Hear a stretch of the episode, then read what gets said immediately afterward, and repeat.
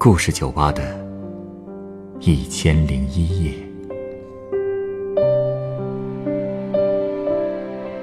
本节目由北京人民广播电台故事广播与凤凰网有故事的人频道联合制作。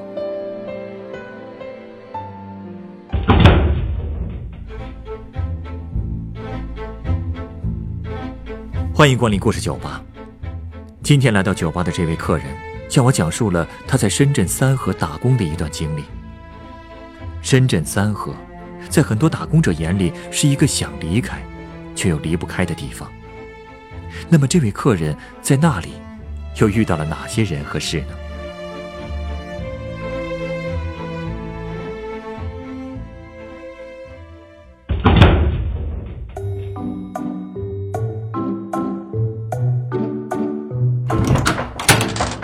欢迎光临，哇，好家伙！请进吧。一位吗？哦，没事儿，我可能找错地方了。啊？你是要找？哦，故事酒吧，就是这儿啊？啊，还真是啊。对啊，请坐吧。哦，我是听同事介绍的你这儿，说来这儿喝杯酒，跟老板聊聊天会很放松。我以为就是个小酒馆呢，看门脸也挺普通的，没想到里面装修这么好，差点以为是个什么高档会所呢。这么说就太夸张了吧？真的，就说你家这地板吧，一看质量就相当好啊。普通酒吧应该也不会用这种地板吧？哟，还真是第一次有人夸我这地板选的好呢。哈，嗨，我就是做地板销售的。啊，怪不得啊。来，先喝口水。啊，谢谢谢谢。说实话啊，这么高级的地方，我还是第一次来。要不是朋友推荐，我可能这辈子都不会来这儿。这辈子，话可别说那么绝啊！真的，我这人没什么夜生活，待过最长时间的，可能就是那种五块钱包夜的网吧了。五块钱包夜，现在哪还有这么便宜的网吧呀？哦，这儿肯定是没有了。我说的是深圳。深圳，你在那儿待过？嗯，待过几年。那边物价这么便宜啊？啊，主要是三河那个地方便宜。三河大神听说过吗？前一阵儿好多新闻都在报道。哟，还真没听说过。三河大神是谁啊？啊，他指的不是谁，而是一批人，指的是那些只打零工、不找持久工作的人，能赚到每天的床位费和伙食费就万事大吉。基本都是干一天活歇三天，每天吃四块钱一碗的面，睡五块钱一晚的黑网吧。啊，他们是找不到工作，还是在混日子呀？哼，哪种都有吧。有的是能力有限，只能这样；有的就是愿意这样懒散的混日子。其实我也这么生活过。你？是啊。一二年的时候，我从河北一个专科学校毕业，就坐火车去了深圳。当时身上只揣着两千块钱。其实那时候。班上大部分同学都来北京了，但我就是不想。为什么呢？河北离北京这么近，难道你是觉得北京比深圳的就业机会少？就业机会是挺多的，可是竞争更激烈啊！你想啊，北京那么多大学，硕士、博士一大堆，我一个专科生怎么可能吃得开啊？而深圳在我眼里，就像是个淘金者的天堂。我听过很多人在深圳创业成功的例子，所以总觉得自己能在那边闯出一片天地。不过事实证明，我还是把问题想得太简单了。工作不好找？是啊，刚到深圳那阵子，我天天跑各种招聘会，可因为我没有工作经验，专业也总是不对口，学历也低，所以没有一个公司看中我。就这么跑了半个月。两千块也花的差不多了，我突然觉得有点害怕了，不知道以后到底能做什么。那后来你就去了三河？嗯，我当时真的不知道那个地方的风气是那样的，只是想着先找一些兼职做。之所以去三河，是因为我听说那里兼职和日结的工作比较多，而且到了那儿我才发现，那儿的消费水平真不是一般的低。住宿一晚上只要十块钱，网吧包夜也只要五块。我真没想到，深圳还有这么便宜的地方。这么便宜，真的靠谱吗？哼，那就要看你对靠谱的定义是什么了。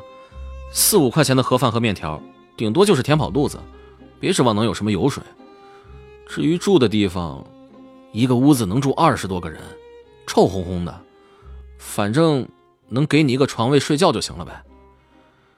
黑网吧的环境，哼，我不说你也能想象吧？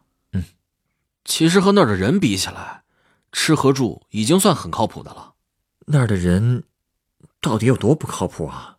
我第一天就被骗了啊！我当时遇到一个介绍工作的中介，说是能把我介绍到富士康工作，但需要上交身份证和两百块钱的押金。你就交了？我其实也犹豫了一下，但是。我看那个人长得挺可靠的，又说的很诚恳，我就交了。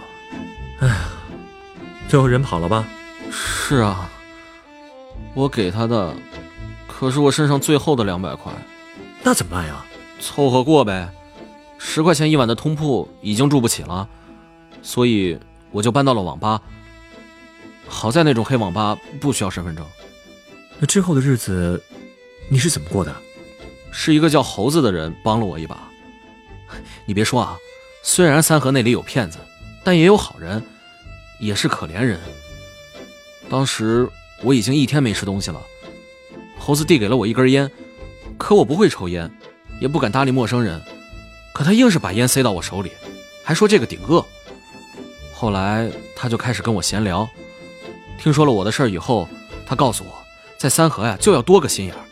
整个一条街其实都是黑中介，你竟然还敢把身份证给他们，也真是傻的可以。他们转手就把你身份证给卖了，自己还能挣一百块。在三河，身份证早就明码标价了。明码标价？怎么身份证还有市场啊？哼，我一开始也不明白啊。后来猴子告诉我，那些人会去拿身份证办银行卡和信用卡，然后就去搞网络贷款或者洗钱。好家伙！哼 这就是三河。一开始我也觉得很恐怖，可是三河是个神奇的地方，你待久了也就适应了。后来我又通过介绍送过快递，当过保安，看过工地，还当过人体模特呢。这些工作基本上都是日结，干完当天就给钱。在三河，大家都愿意做这种工作，做一天休息三天，休息的时候就是去泡网吧。等钱花完了，就再去做一天工，这就是所谓的三河大神的生活。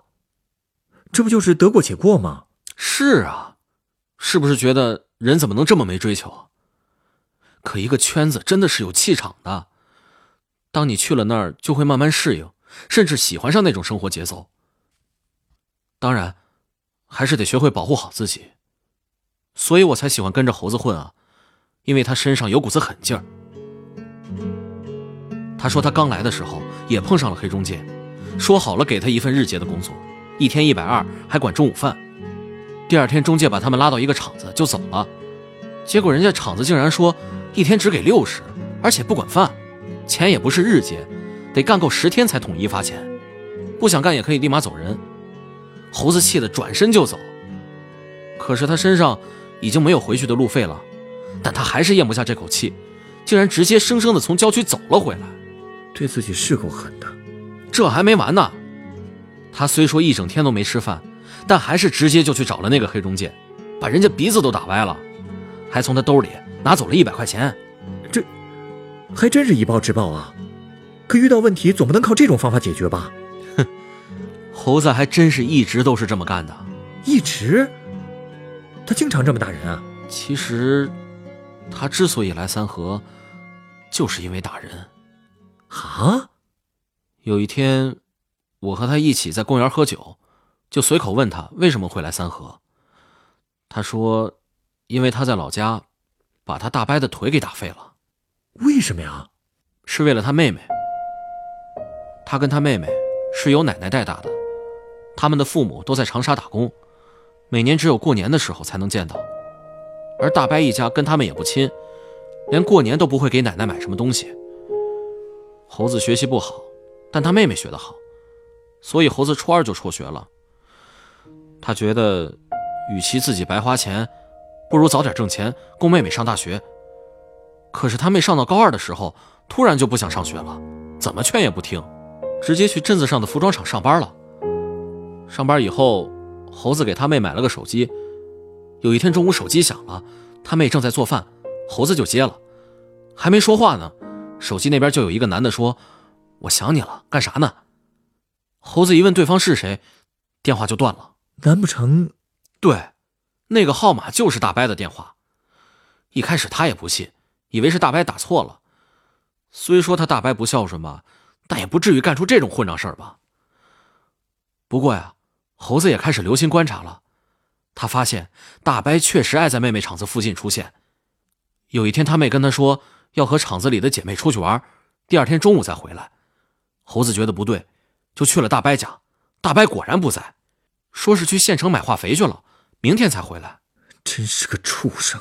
可不，猴子真要气疯了。第二天，他又跑到大伯家，质问他到底干没干那种龌龊事儿。大伯死活不承认。猴子一气之下就把大伯给揍了。还用一块石头砸了他的腿。猴子的妹妹看到大伯被打成那样，就哭着跟猴子说自己对不起他，劝他赶紧跑。把人打成那样，大伯家肯定是要追究的，所以猴子就跑了。之后就再也没回去过。猴子说，去年他给家里打过电话，听说奶奶已经去世了，妹妹也跟着父母去长沙打工了。我问他想不想家，他说：“想啥呀，家都没了。”在三河的都是这样的人吗？差不多吧。如果真的有可去的地方，大家也不会这么活着吧？哦，我还认识一个叫老沙的，也一样是无家可归的。他是因为什么？他呀，也是命苦。而且人也挺怪的，在三河，几乎所有人都喜欢打游戏，可老沙却只喜欢躺着。不工作的时候，他一天能在床上躺十七八个小时。而且，别人都是坐一天歇三天，他坐一天能歇一个星期，那么懒啊？是因为他干一天能挣出一周的钱。他干什么呢？在太平间抬尸体啊！而且还是晚上干。一晚上能挣八百呢，这个一般人不敢干吧？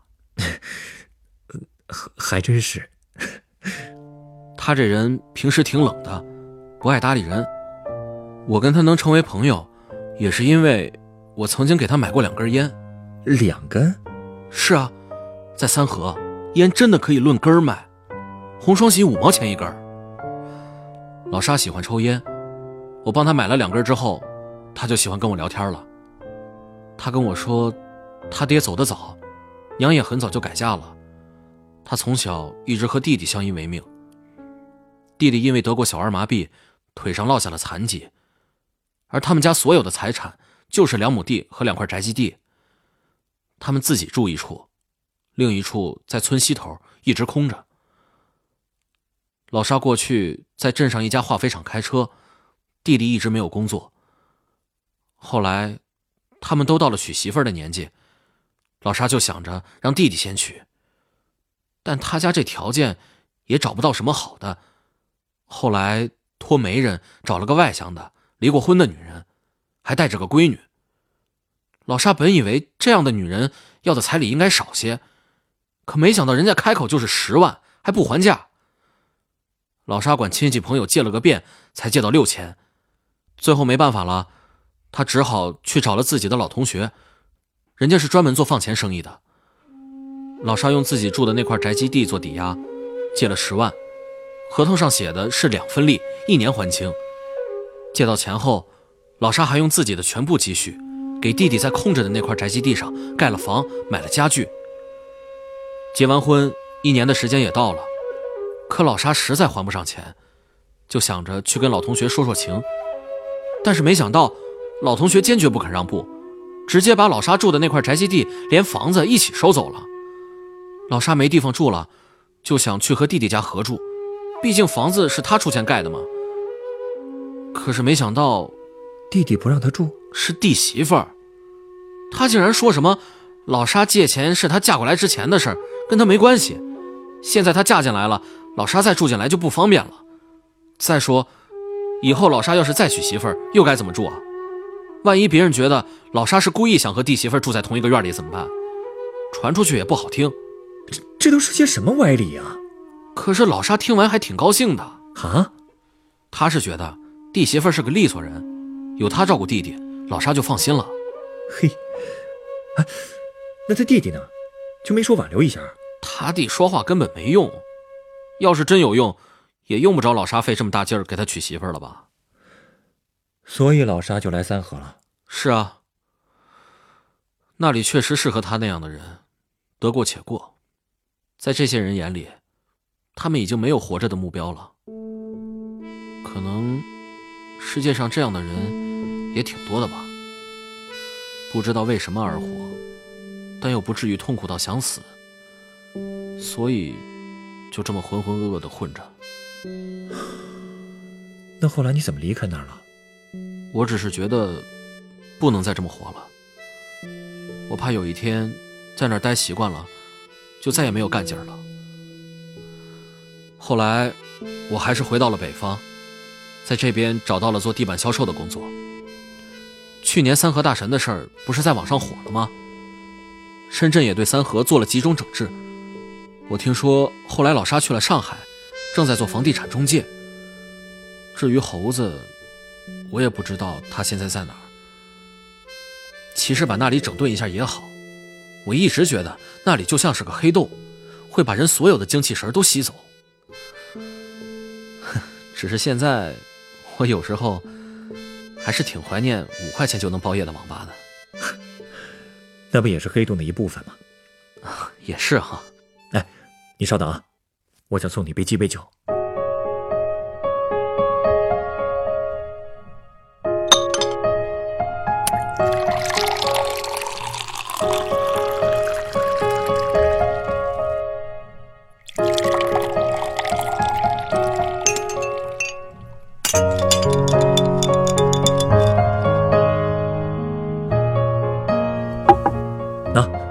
这个是你的鸡尾酒，这是酒啊，看着怎么跟冰沙似的？确实有点类似啊。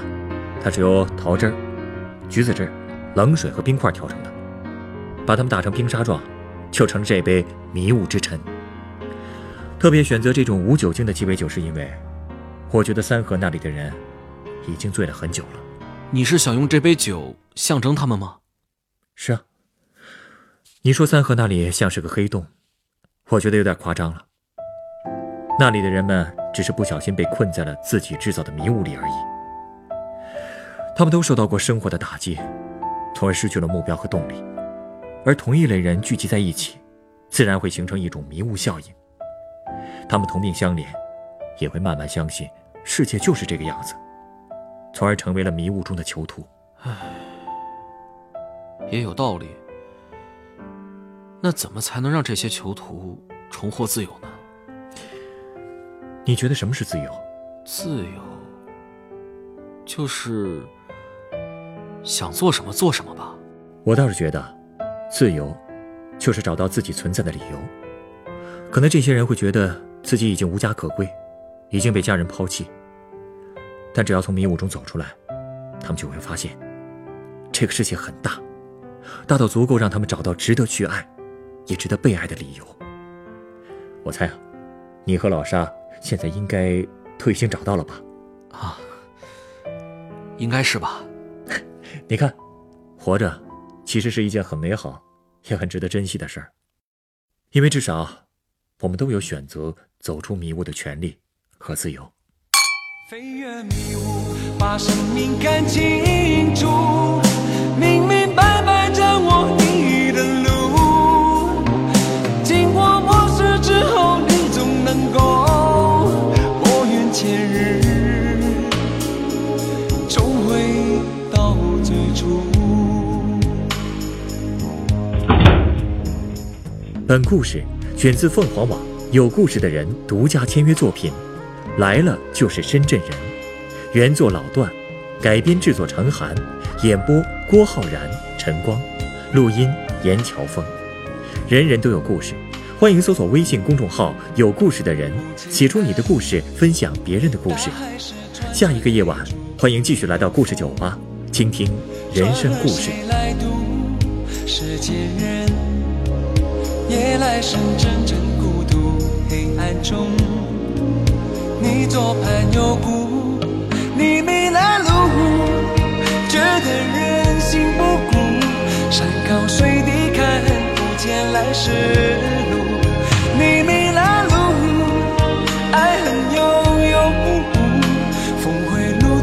走不出白云深处。飞越迷雾，把生命看清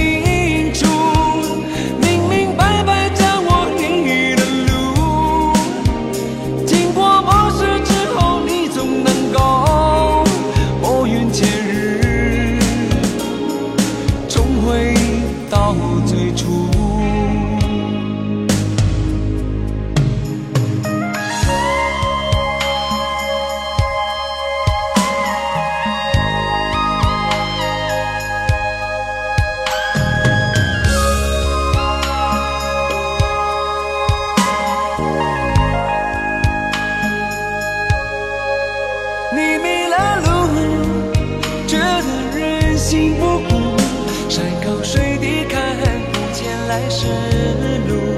你迷了路，爱恨悠悠，峰回路转欲走不出白云深处。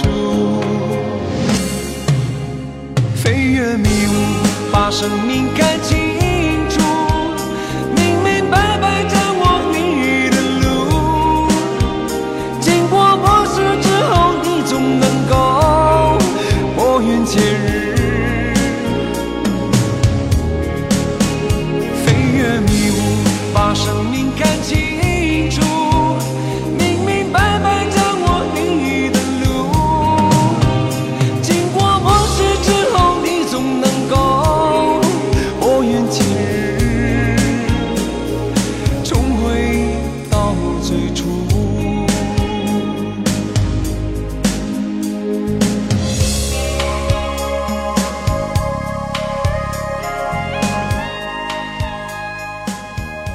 最新节目，请关注北京故事广播，工作日每晚九点播出的《故事酒吧》的一千零一夜。